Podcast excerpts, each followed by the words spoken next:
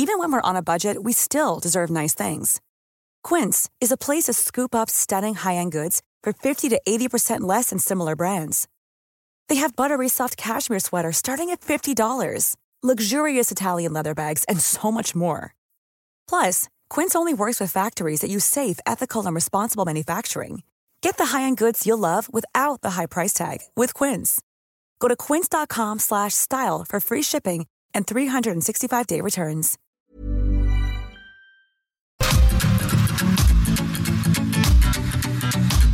GastroLab es un lugar donde cabemos todos. Aquí encontrarás historia, recetas, producto, materia prima, vinos y un sinfín de cosas que a todos interesa, ya que con cocina y vino se aprende en el camino. Déjate llevar por el chef Israel Arechiga a un mundo delicioso. GastroLab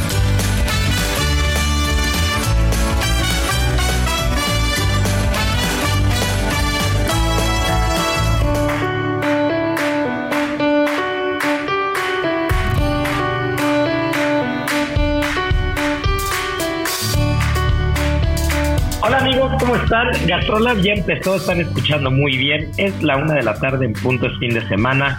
Llegó la hora que más esperamos, mi querida Miriam Lira, para podernos poner un poquito al tanto de la semana gastronómica, porque mira que tenemos información para dar y repartir, porque nada más y nada menos que uno de nuestros estados consentidos en, en, las últimas semanas en Gastrolab, tanto radio como tele como impreso, y que gastronómicamente hablando, las cosas de cómo se acomodan y coinciden, porque tuve oportunidad, se los platiqué en un par de programas hace algunas semanas, tuve oportunidad de estar ahí cocinando y estar ahí platicando y, y, probando de primera mano lo que su gastronomía ofrece.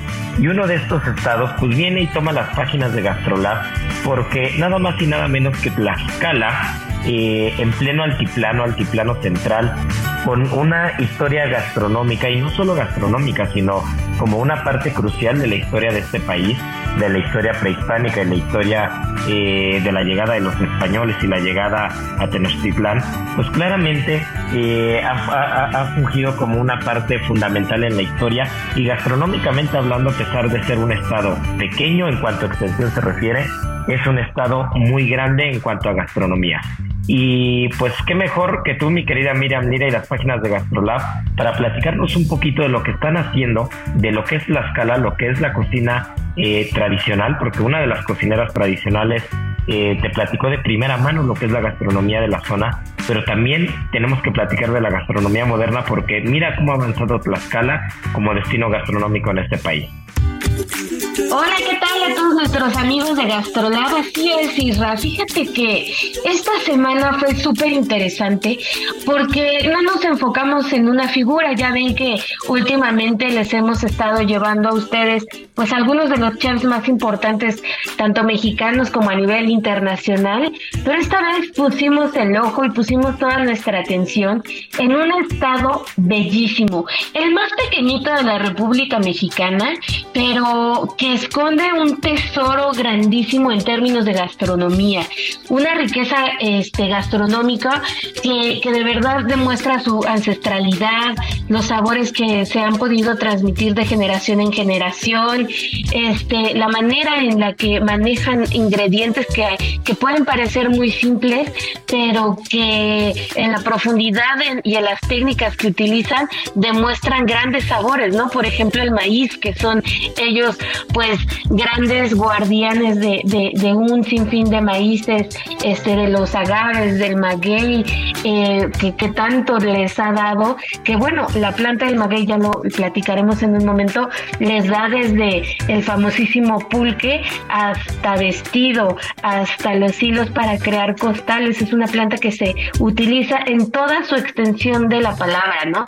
Pero justo mencionabas que nos fuimos a dar la vuelta con una cocinera tradicional, una señora, híjole, de verdad que, que de plano encantadora, bellísima, de esas personas que en cuanto las ves te transmiten algo profundo simplemente con la mirada y ya que te pones a platicar con ella es un diccionario, es una enciclopedia viviente de pues recetas, de tradiciones, de conocimiento que ancestral que le han pasado su, su que le pasó su mamá, que le pasó su abuelita, sus tías y demás. Y ella se llama Guillermina Muñoz. Es una artesana también y como les decía, guardiana de todos los recetarios de sus ancestros. Entonces nos vamos a platicar con ella. Ella es originaria del municipio de Contla, de Juan Cuamás, Tlaxcala. Y bueno, nos contó de un plato que, que a ella le gusta mucho y que presume mucho porque le sale espectacular, que se llama el mole prieto. ¿Tú conoces el mole prieto, Isra? No, mi querida Miri, justo estaba pensando en los platillos tradicionales que se me vienen a la mente cuando hablamos de Tlaxcala y, estoy seguro que algunos de ustedes los van a compartir quien nos está escuchando, porque bueno, hablar de Tlaxcala es hablar de barbacoa, de michiotes, hablar de acosiles, hablar de, de, de, tacos de canasta, por supuesto, no podemos dejarlos de lado, hablar de mole, hablar de chilatoles y pensaba justo en dos o tres platos que, que, no son tan comunes. Por ejemplo, estaba pensando en las tlatlapas, en este caldito con habas, frijol, un poquito de nopales, o pensaba en los tlaxcales, en estos panes eh, muy particulares con masa de maíz y con azúcar. Pero en cuanto a mole, ahí para que veas, me falta muchísimo enclavarme, porque ya alguna vez tuvimos aquí en el programa de radio un cocinero nuestro de Cerulomas, a David que nos platicaba, David Blancas, que es tlaxcalteca, y nos platicaba que en Tlaxcala te puedes comer un mole diferente cada fin de semana, ¿no? Está Porque si mal no recuerdo, ajá, los municipios eran alrededor de 60, no recuerdo el número exacto, pero eran alrededor de 60, y eso era, o eso, eso traía consigo que cada fin de semana en alguna fiesta diferente en algún municipio podías probar el mole de la zona. Y me imagino que el mole prieto que Guillermina te platicaba, pues es uno de estos tantos moles que imagínense nada más 60 variantes de moles diferentes en un estado tan pequeño. Así es, y a mí me encantó eh, todo lo que hay alrededor del mole, más allá de sus ingredientes, que bueno, fantásticos, ya saben que son muchísimos ingredientes los que utilizan, pero la forma en la que ella cuenta la historia de por qué se llama mole prieto es fascinante, ¿no? Porque siempre este, este, las historias van como a lo más básico, a lo más este intuitivo que pueden tener y al ingenio mexicano también, ¿no? Y pues este mole prieto hace referencia a que los ingredientes se aprietan, pero no de apretaditos, sino que se ponen más morenitos o oscurecen durante la cocción.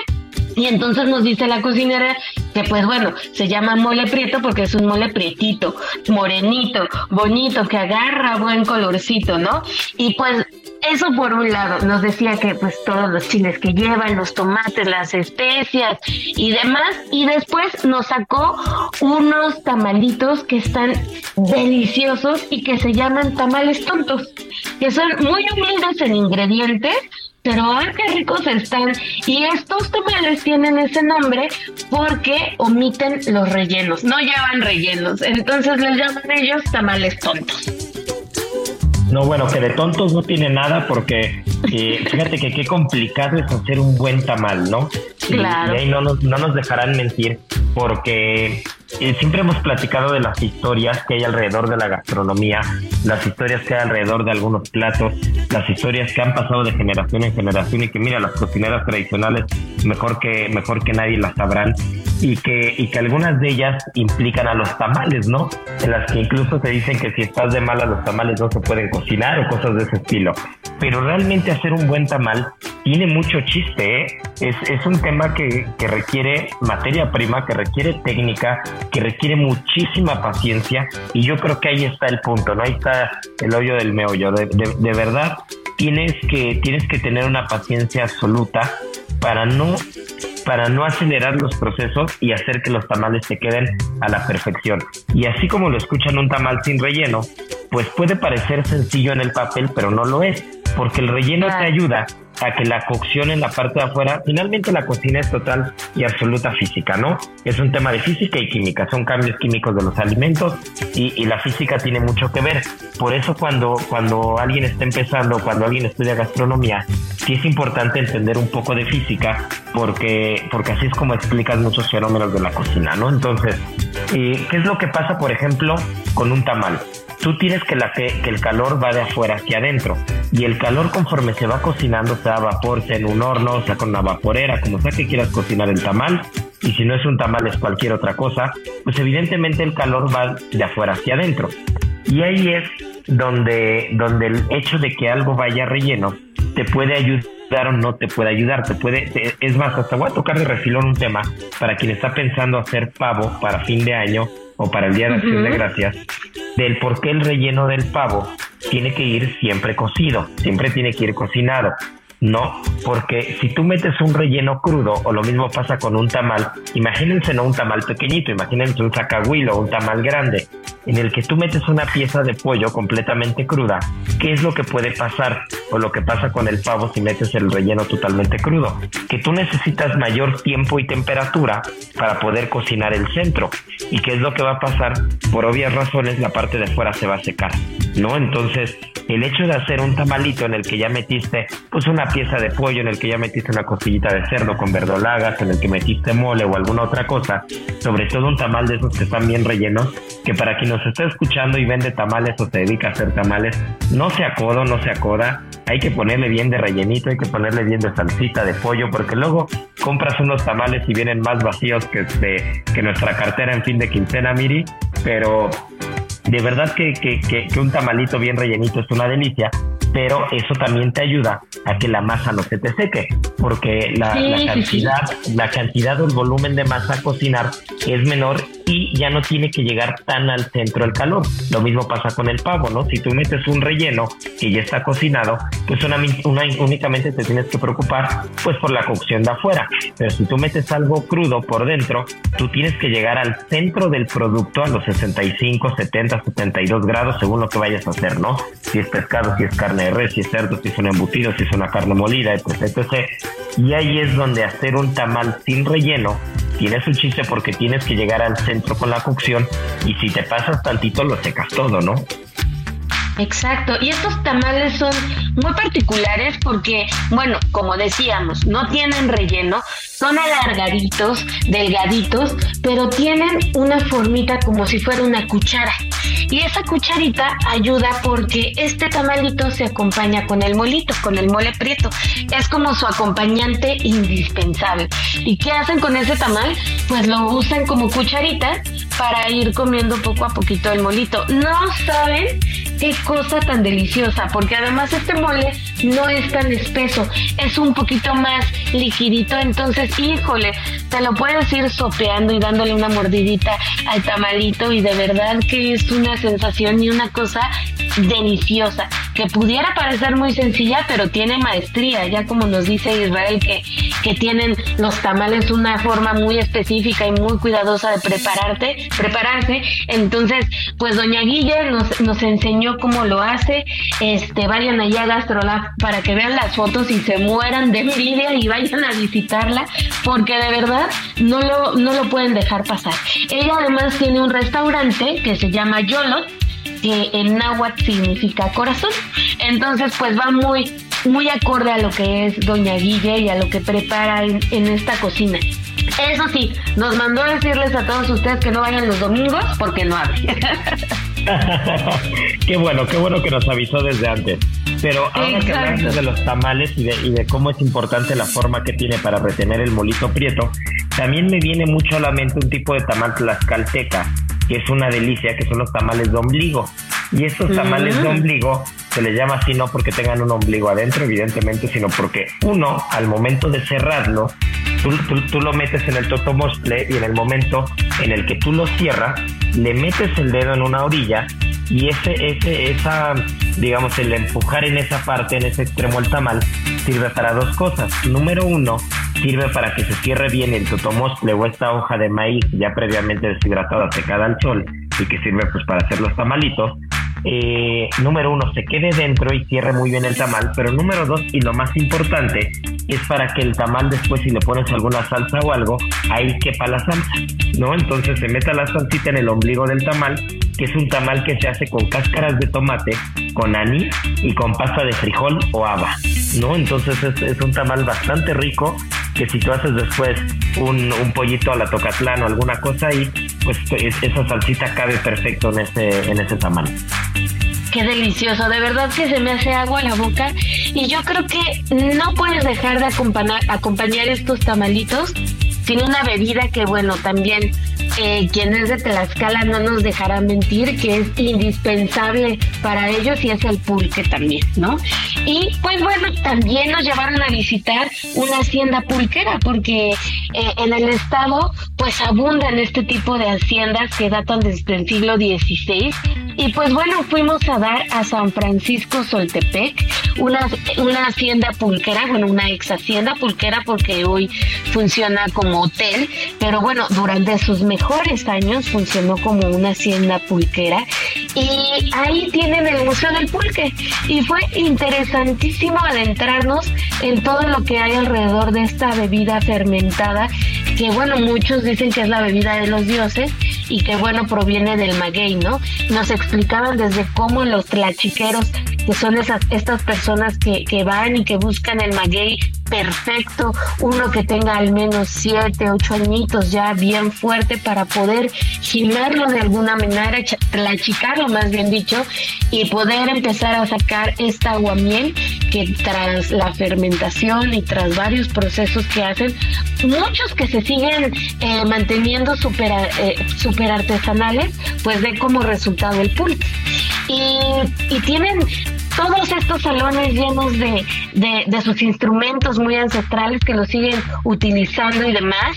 Y pues ahí conocimos a Andrés Trinidad González. Él es el encargado del Museo del Pulque y quien nos estuvo platicando pues todo lo que hacen los plachiqueros, nos estuvo mostrando toda la variedad de, de sabores que se puede hacer el, el pulque y contando claro que sí, también pues de dónde viene pues las leyendas que hay alrededor de él. Que también es súper, súper interesante. Nos invitaron también a la Feria Nacional del Pulque. Entonces, pues hay mucho que hacer en Tlaxcala. La verdad es que cuando uno luego se encuentra frente a este chiste que dice, no, pues Tlaxcala no existe, de verdad que yo me encontré con todo un mundo por explorar, que pudiéramos irnos, como dices, desde probar eh, un mole cada, cada fin de semana hasta descubrir haciendas también cada fin, cada fin y, y platillos y demás. Y pues es interesantísimo. ¿Y a ti te gusta el pulque? Mira, te voy a ser bien honesto. No soy fan del pulque, pero soy fan de una bebida. sí, la verdad es que sí, no soy muy bueno para el pulque. Eh, tampoco soy muy bueno, pues no soy muy bueno para muchas cosas, ¿eh? Para los destilados en general tampoco. Por ejemplo, para mezcal o tequila tampoco soy muy bueno. Pero hay una bebida que me encanta, una bebida tlaxcalteca, que nada más y nada menos fue patrimonio, fue declarada en, eh, fue declarada en el 2014 Patrimonio Cultural Inmaterial del Estado de Tlaxcala. Y es una bebida que se conoce como agua de barranca o también como, como cacahuatole, ¿no? Y esta cacahuatole es una bebida hecha a base de anís, de canela, de haba, de maíz azul, cacao y piloncillo. Entonces es una bebida también muy rica. Y hace rato que platicaba, por ejemplo, de, de, de, esta hacienda, que si mal no recuerdo está muy, centra, muy cerca del centro de Guamantla, y me venía a la mente que, que, reciente, que recientemente que estuve, eh, estaba por empezar el mundial, el mundial de voleibol de playa, ¿no? Entonces, imagínate, ¿no? Eh, la escala fue la sede mundial de, del campeonato más importante de voleibol de playa, ¿no? Que aparte me lo platicaban y me decían que una de las particularidades es que el voleibol de playa, eh, los mundiales, en más del 50% de la historia se han hecho en lugares que no tienen playa, ¿no? Entonces, recientemente en la Plaza de Toros de Tlaxcala y en Guamantla y en alguna otra zona más, no recuerdo cuál, se llevó a cabo el campeonato mundial. Entonces, cuando dices que hay mucho que hacer en Tlaxcala, definitivamente hay mucho que hacer y mucho que comer, porque también en el par de minutos que nos queda antes de irnos a corte comercial, eh, recuerdo que Marco Mellado, de Leña y Olivo, donde yo fui a cocinar hace un mes más o menos, me llevó a cenar unos taquitos en la noche porque le dije, a ver, yo quiero echarme un buen taco en la noche, no un taco, un taco que, que se coman acá. Y me llevó a echar unos taquitos que si mal no recuerdo había de bistec, de alambre y de pastor, que la verdad también estaban muy buenos, ¿eh? entonces yo creo que Tlaxcala más allá de la cocina tradicional que ya estuvimos hablando y que, Guillermina pues nos hizo favor de, de, platicar con nosotros y de enseñarnos un poquito de sus recetas y de, su, de sus tamales y su molito prieto, creo que también eh, fuera de la cocina tradicional prehispánica, la cocina tradicional con un origen mucho más ancestral, pues también tenemos la parte de la cocina más moderna, de la cocina eh, callejera, que también es fundamental, por supuesto, en cualquier estado y sobre todo en este país.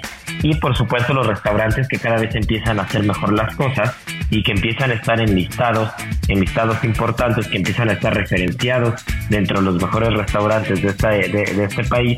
Y claramente con la cercanía que tiene con la Ciudad de México y con la Ciudad de Puebla, por supuesto, que bueno, es más, Guamantla está pegadito a Puebla, ¿no? La hacienda pulquera está nada, está a 10 minutos de Puebla. Entonces, eh, eh, eh, estamos hablando que, tienen un flujo no solamente de, gente local que va a apreciar su gastronomía, sino también de otros estados, ¿no? Ya empieza a haber un tema de turismo gastronómico muy importante y creo que la gastronomía de la zona da para, para dar y repartir. Sí, definitivamente no, no pueden dejar de, de ir. Y les voy a contar una anécdota padrísima que hay alrededor del pulque. Pero no sé si todavía nos da tiempo o mejor después del corte, tú dime. Ah, sí, échala, tenemos un par de minutitos.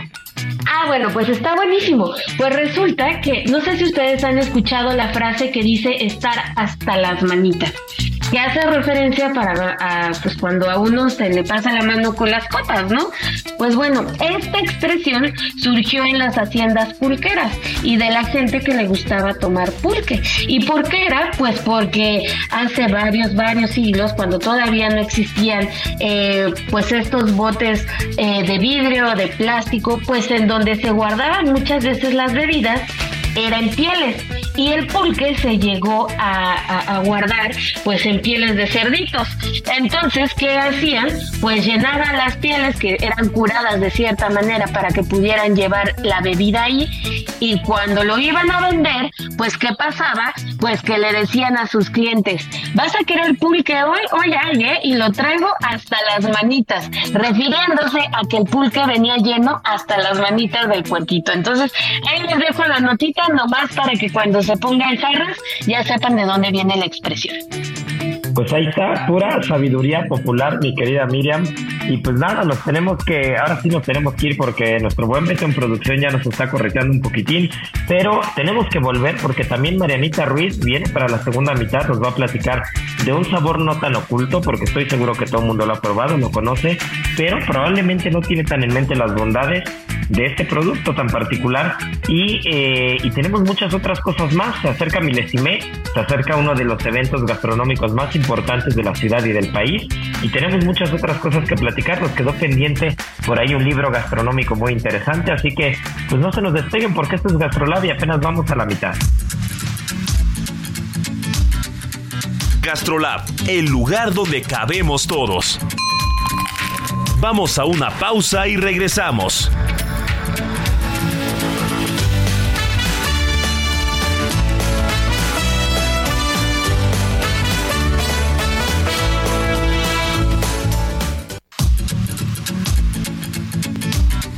GastroLab, el lugar donde cabemos todos.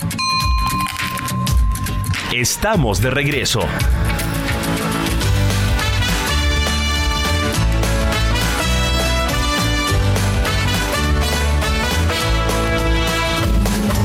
Y ahora el sabor oculto.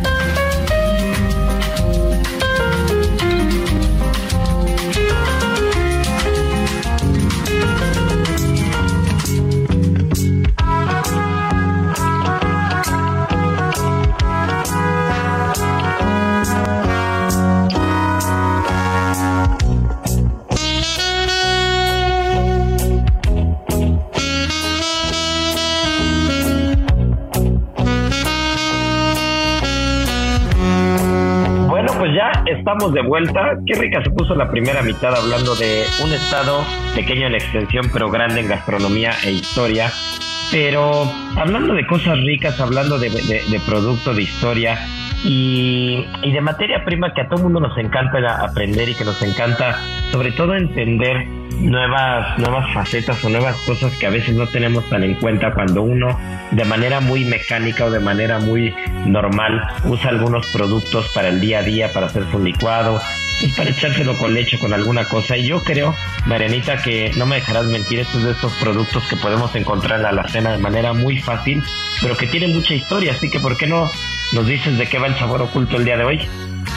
Sí, así es. Pues el día de hoy les voy a platicar de uno de los cereales creo que más ricos y seguramente es uno de los eh, desayunos favoritos de muchos, me incluyo en esos. Y vamos a hablar de la avena, porque como dices, todo el mundo tiene en la alacena y pocos saben como la importancia que tuvo la historia o lo importante que fue en, algún, en alguna época, ¿no? Entonces, pues bueno, los primeros eh, restos arqueológicos se encuentran en Egipto, pero para ellos era considerada mala hierba porque eh, pues casi casi que crece sola. Entonces hubo un punto en el que era, había demasiada avena y ellos no la consumían porque pues para ellos era como, como una plaga. Después también se, se encontraron restos en Europa Central, eh, como por ahí de la Edad de Bronce, y eh, por mucho, mucho tiempo fue la base de la alimentación de irlandeses, escoceses, incluso de los hunos. Eh, después de que acaba la Primera Guerra Mundial, en particular el gobierno alemán empieza a hacer como una campaña para promover el consumo de, este cereal como uno para la dieta diaria, porque aparte de que hicieron mucha investigación y se dieron cuenta que el contenido nutricional era bastante alto, era pues de muy bajo costo y pues evidentemente la economía venía pues bastante debilitada. Se empezó a exportar hasta 1977 y eh, la cantidad fue como de 52 millones y hoy día es el quinto más el quinto cereal más producido en el mundo y eh, específicamente la variedad de base cultiva se llama sativa. Eh, la encontramos todo el año, pero la mejor época para cosechar y, y sembrar es en la primavera y generalmente, no sé si lo han notado, pero este cereal siempre comparte o si no está muy cerca de cultivos de maíz porque los nutrientes que empieza a, a soltar la avena se, son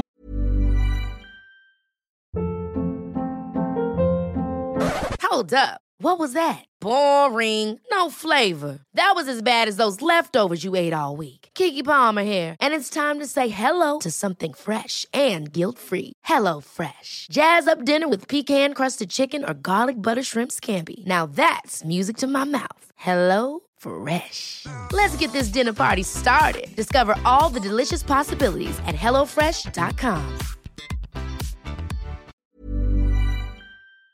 Muy buenos para el maíz y aparte eh, la avena ocupa muchísima agua para, para, para, que, para su cultivo. Entonces, eh, cuando empieza a correr el agua, pues eso también lo ocupa el maíz y por eso lo hace también como para bajar un poco los costos de, de la plantación. Eh, también, pues, eh, como les digo que es la quinta más producida, también es la, la, el cereal de invierno de mayor importancia, sobre todo en el hemisferio norte, por los costos y porque aparte aguanta muy bien. Una vez que ya, que ya está seca como la, la conocemos, aguanta muy bien, eh, pues ahora sí que la alacena. Eh, otro dato que también es muy importante es como la forma en la que la, en la que la cosechan. Y tiene un nombre muy particular y es swatting. Esto consiste en que cortan la planta 10 centímetros por encima del suelo. Después tienen que poner eh, pues todas las, las, pajitas estas siempre en dirección al sol y todas del mismo lado y ahí las van a dejar secar hasta que empiecen como a abrir y entonces ya las empiezan como, a despepitar. Eh, hoy día pues la podemos encontrar en muchas partes de, del planeta y los que tienen muy buena avena es Chile, Argentina y Australia. También encontramos muy buena avena en Rusia, en Estados Unidos, en Canadá y México ocupa el lugar número 22 en la lista de producción mundial de, avena. Pero México es el tercer eh, consumidor más importante de todo el mundo, seguido de Estados Unidos y después de China. Eh, como les comentaba, la, la, avena pues se adapta muy bien a todo tipo de suelo, sobre todo si este suelo es arcilloso, incluso tiene un poco de acidez. Eh, no, pues no le pasa nada si tiene muchas variaciones climáticas, por eso es muy importante en algunas épocas del año en algunos países. Y en algunos países por mucho tiempo, como en Inglaterra, la avena solo se ocupaba para alimentar caballos y algunas otras especies como para de transportación humana, como igual y camellos. Digo, en Inglaterra no hay camellos, pero también lo ocupaban para, pues, para eso. Eh, y pues bueno, eh, por mucho tiempo la avena fue muy utilizada para producir cerveza y whisky. Y no sé si todo el mundo tiene en la mente esta marca del Señor de la Avena, pues esta, esta empresa se fundó desde 1877 por Henry Seymour y por William Gerson. Y eh, pues la fundan en Ohio y la, principal función de, esta marca, porque lo abrieron, era eh, pues única y exclusivamente para los desayunos rápidos en Estados Unidos. Ya después, en, eh, en, 1882, se vuelve muy, muy famosa y entonces ya empieza a ser cada vez pues, como una empresa muchísimo más grande y empezó a salir muchas revistas a nivel nacional y eso fue lo que hizo que, que la conociéramos en muchas partes del mundo. Yo ahí tengo que reconocer dos cosas. La primera, que, que siempre he creído, siempre creía que era una mujer y no un hombre quien salía en esa en, la portada de esa avena tan famosa. Este, yo me imagino que debe tener un porqué el sombrero o algo así que tiene que ver con la historia de Estados Unidos, pero yo como que me imaginaba como si fuera eh, una, una, una mujer como de algún convento o alguna cosa muy extraño.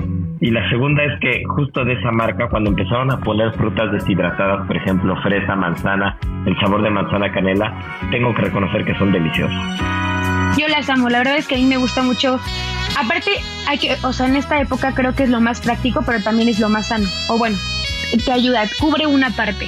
Y pues bueno, es que también la avena tiene demasiadas pues, aportaciones nutricionales, como por ejemplo ayuda mucho, eh, mucho la disminución del cáncer colorectal también pues eh, da muy buenos resultados en algunas personas que tienen o presentan nerviosismo, insomnio, eh, incluso agotamiento físico mental y pues la depresión. Y bueno, también es bien conocido que ayuda muchísimo a la absorción del el colesterol malo y pues que ayuda muchísimo al metabolismo y pues por eso mucho los ocupamos pues para dietas de reducción de, de peso. Y pues bueno, eh, las mujeres sabemos que para la piel, el pelo, la avena es de las mejores cosas. Mira, eso está interesante. Miri, ¿a ti te gusta la avena o cómo? Échanos un tip, Miri. Eh, tú que luego andas corriendo de la casa a la redacción y tienes que echarte un desayuno rápido o algo, échanos un buen tip de cómo te echas tú la avena. Pues mira, yo tengo una receta muy, muy simple, muy facilita, y esa me la hacía mi mamá desde, desde muy chiquita, porque ella siempre era de las que decía, hay que salir con algo en la pancita, y ella es fanática de la avena. Y consiste nada más en la avenita, un poquito de agüita y manzana acompañado con algunas fresitas, un poquito, una pizquita de azuquita, una pizquita de canelita y ya nada más con eso y ya te vas muy muy este pues bien al trabajo, a la oficina, a la escuela y la verdad es que la avena es uno de los ingredientes más versátiles, la verdad. Tú, Marianita, para quien nos esté escuchando, por ejemplo, en repostería o algo así, ¿cómo sería una, una forma diferente de hacerla? Pues eh, una forma diferente. Se me antoja, por ejemplo, como en un crumble o incluso está bien padre cuando haces avenas caseras porque pues les pueden poner las semillas que quieren. Entonces, para hacer semillas caseras solamente tienen que poner eh, un poco de miel y luego pueden poner las especias que quieran, cardamomo, eh, un poco de pequitas de vainilla, incluso le pueden poner un poquito de, de pimienta gorda, nuez moscada, eh, y le eh, lo mezclan y con esto eh, van a pues van a mezclar toda la avena y la van a meter a dorar.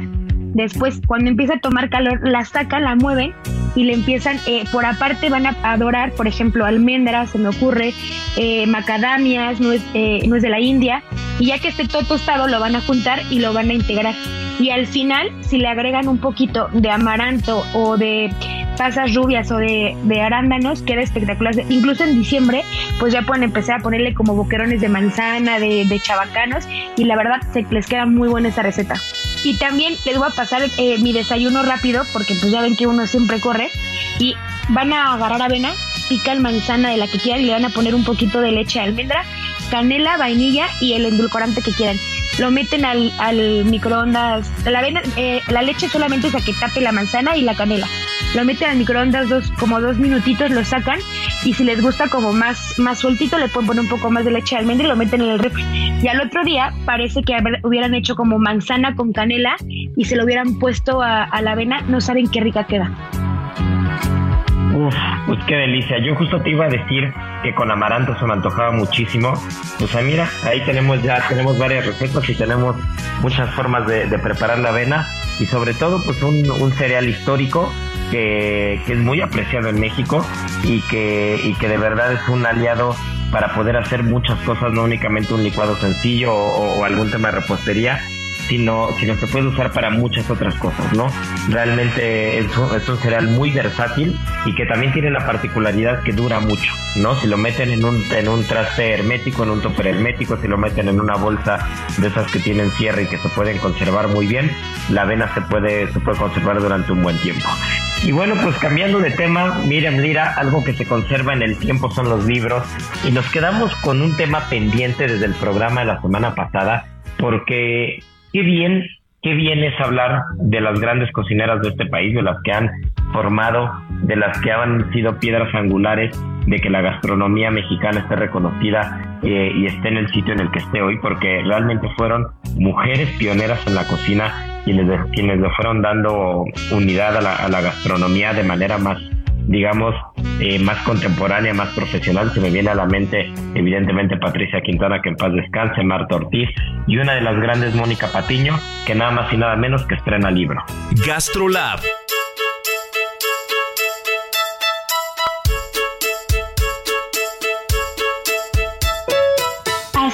fíjate que estamos súper contentos por esta, esta este, novedad editorial, que bueno, ustedes saben que la gastronomía es un universo y los libros nunca, nunca se pueden quedar atrás.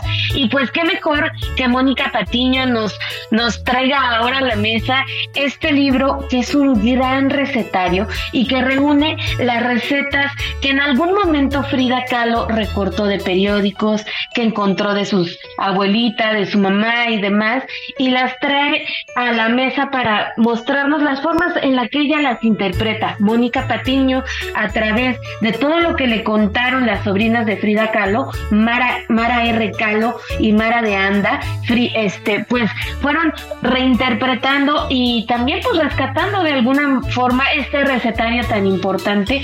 Y bueno, el fotógrafo que hace las imágenes de este libro están impresionantes. Este se llama Flavio Bizarri, es un gran maestro de la lente y pues bueno, este con, con la maestría de Mónica Patiño, con las recetas y pues todo lo que tenían guardado las sobrinas de Frida, pues se hizo este gran recetario que se llama Los sabores de mi México, que tiene un gran prólogo de Luis Martín Lozano. Y pues bueno, en este recetario podemos ver de un lado las recetas tal cual las, las tenía Frida guardadas y demás, y por otro la interpretación que hace Mónica Patiño de cada una de ellas, haciendo algunas adecuaciones, añadiendo ingredientes, dándole digamos que su toque personal, lo cual lo hace también pues un documento muy muy relevante y que pues nos habla de cómo la gastronomía a través de la historia pues se va modificando, se va transformando y pues también va evolucionando, ¿no? Y es que ya lo decíamos, eh, y lo decía sobre todo al inicio, el tema de la gastronomía, eh, para estar en el punto en el que está, si no fuera por las mujeres de este país, partiendo, es más, nos vamos a ir mucho antes de las grandes cocineras y todo.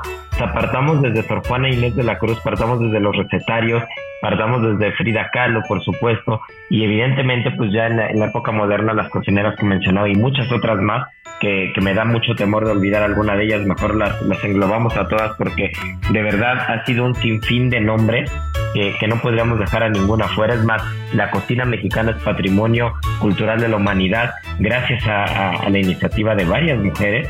Entonces, importante que ese legado eh, se siga manteniendo, se siga guardando en las páginas de un libro y qué importante que una cocinera de la talla de Mónica Patiño, que muchos de nosotros crecimos viéndola, viéndola cocinar, que crecimos viendo su restaurante, siguiendo lo que hacía, pues claramente muchos años después, que si bien no se ha alejado de la escena gastronómica en este país, porque pues ahí está, ahí están sus negocios, sobre todo la colonia Roma, y está sobremesa, ¿no? Hay, hay muchas cosas que, que todavía en el sur de la ciudad, bueno, la Taberna de León lleva más de 20 años, ¿no? De Mónica Patiño, claramente hay muchas cosas que está haciendo, pues qué importante que se mantenga vigente ahora con un tema de un libro y con un recetario que, que tiene tanta historia y que tantas personas que, son fans del trabajo de Frida Kahlo y de la vida y de todo lo que ha habido alrededor de ella o lo que hubo alrededor de ella, pues qué mejor que ahora tenemos algo que implica la gastronomía y que implica una de las grandes cocineras de este país.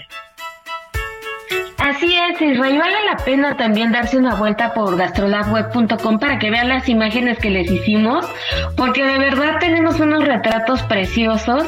Mónica Patiño ya tiene tiempo que, que no vive en México, que vive en Italia, y en esta eh, ocasión pues se dio una vuelta para presentar este libro, pero de verdad que los retratos quedaron espectaculares, vayan a verlos porque de verdad están muy bonitos y pues ahí también van a poderse dar cuenta pues de el tipo de ingredientes que está utilizando en este libro, este las recetas también, este las fotos que también están increíbles. Ahora sí que foto de la foto de la receta y del platillo y pues es un libro que de verdad se va se va a convertir al paso del tiempo en un clásico porque de verdad la forma en la que interpreta Mónica Patiño de una forma también muy poética, transmitiéndose sensaciones, sentimientos, también todo su conocimiento y, y gusto por la gastronomía, de verdad que lo hacen una joya editorial gastronómica. Gastrolab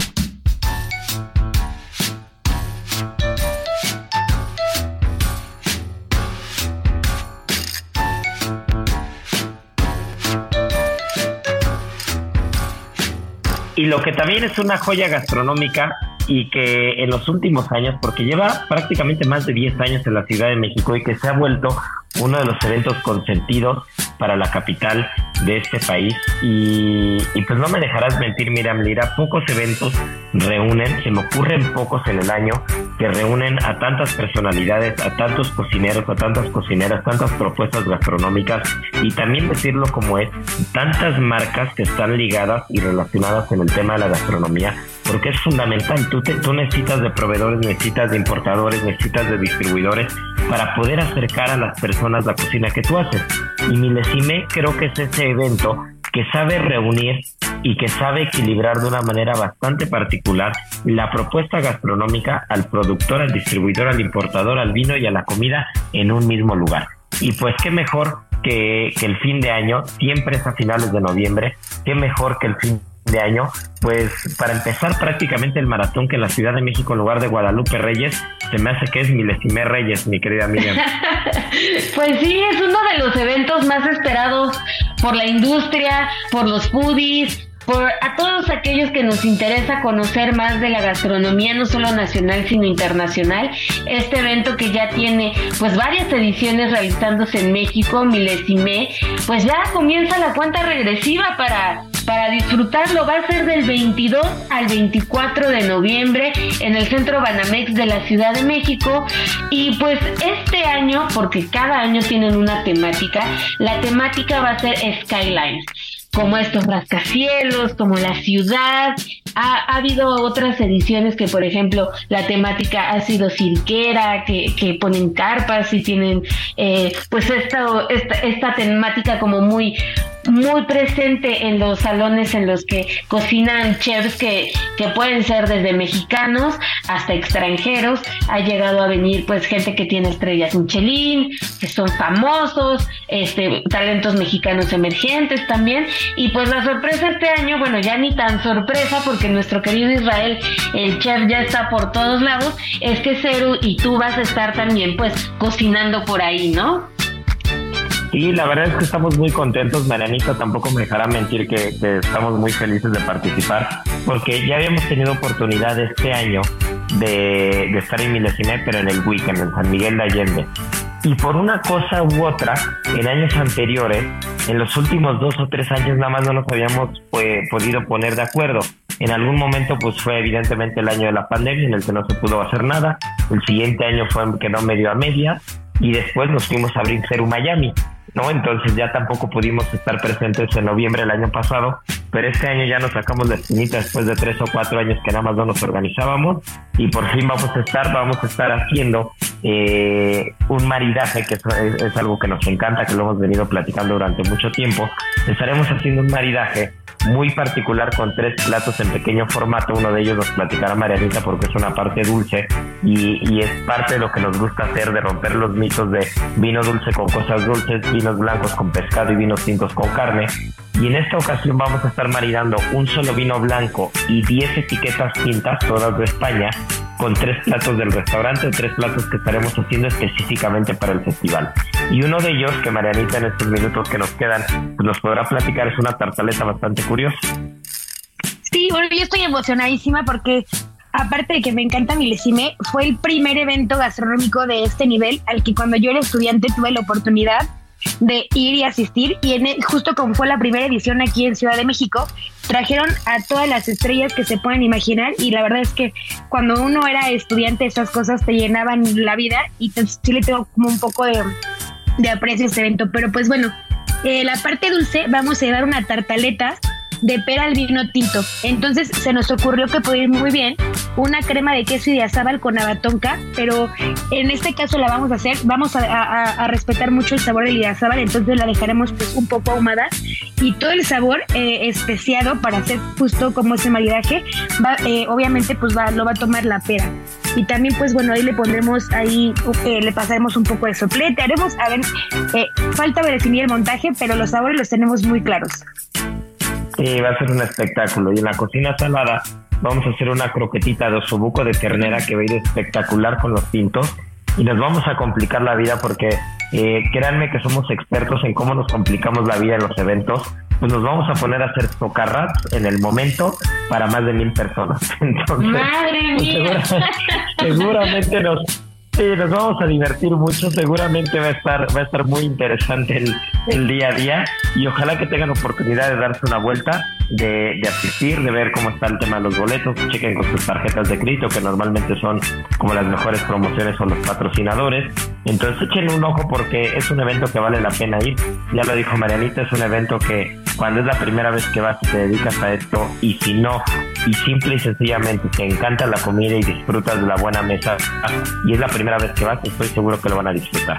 Pero bueno, pues se nos está yendo el tiempo porque pues ya prácticamente estamos, estamos sobre la línea, pero no quiero irme, eh, Miriam, sin que nos recuerdes las redes sociales del Heraldo de México, de Gastrolab, la página de Gastrolab, mientras veo quién fue el ganador de la adivinanza la semana pasada, que también estuvo con final de fotografía.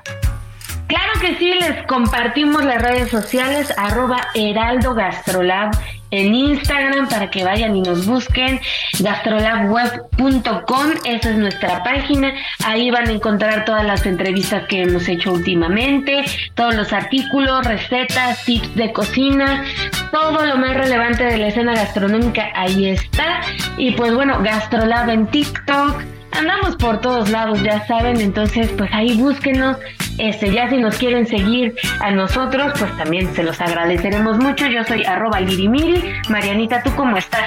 Yo soy arroba, arroba soy Mariana de Receta. Y yo arroba Israel, A-R-E-T-X, arroba Israel Arechiga.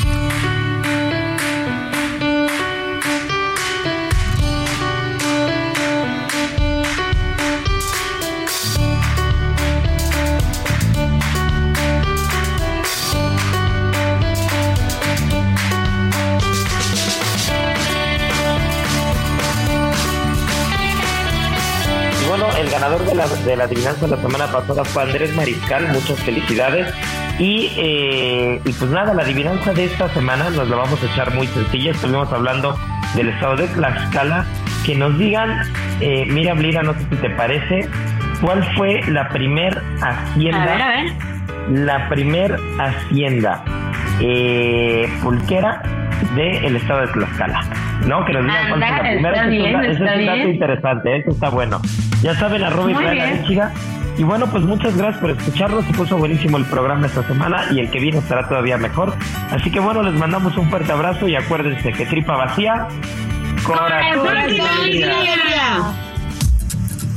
Aquí concluye otra emisión más de Gastrolab, el lugar donde cabemos todos. Déjate llevar por el chef Israel Arechiga a un mundo delicioso. Una emisión de Heraldo Media Group. Gastrolab.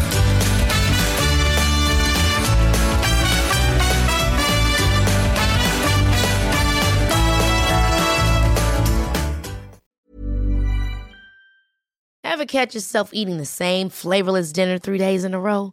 Dreaming of something better? Well, HelloFresh is your guilt free dream come true, baby. It's me, Kiki Palmer.